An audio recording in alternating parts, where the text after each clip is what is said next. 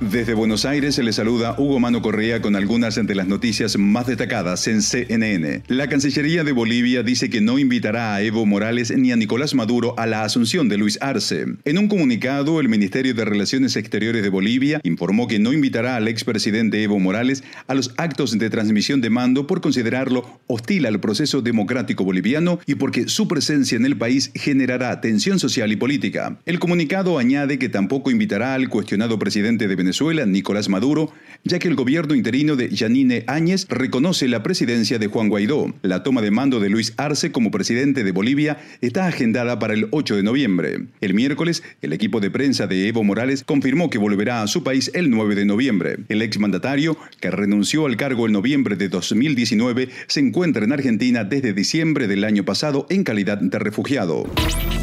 La canciller de Alemania, Angela Merkel, dijo este jueves que los populistas que llaman al coronavirus inofensivo son peligrosos e irresponsables, agregando que la desinformación daña la lucha contra el coronavirus. Los últimos comentarios de Merkel siguen a su anuncio de que Alemania impondrá un bloqueo parcial que verá cerrados restaurantes, bares y clubes a medida que crezcan los casos de COVID-19 para evitar una emergencia sanitaria nacional. Merkel también advirtió que la situación del coronavirus en Alemania está empeorando y si la trayectoria actual continúa, las unidades de cuidados intensivos podrían verse desbordadas en las próximas semanas.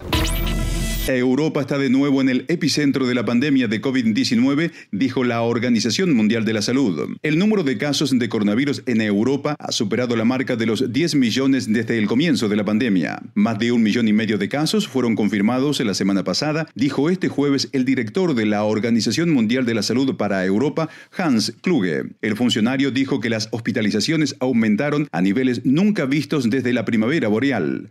Agregó que las muertes aumentaron en un 32% en toda la región la semana pasada. Les invitamos a escuchar el podcast Coronavirus, Realidad versus Ficción con el doctor Elmer Huerta, oncólogo y especialista en salud pública. Son segmentos informativos diarios que les ayudarán a entender mejor este virus. Recuerda que puedes escucharlo gratis en tu plataforma de podcast favorita. Desde Buenos Aires se les informó Hugo Mano Correa. Sigan conectados e informados a través de cnne.com.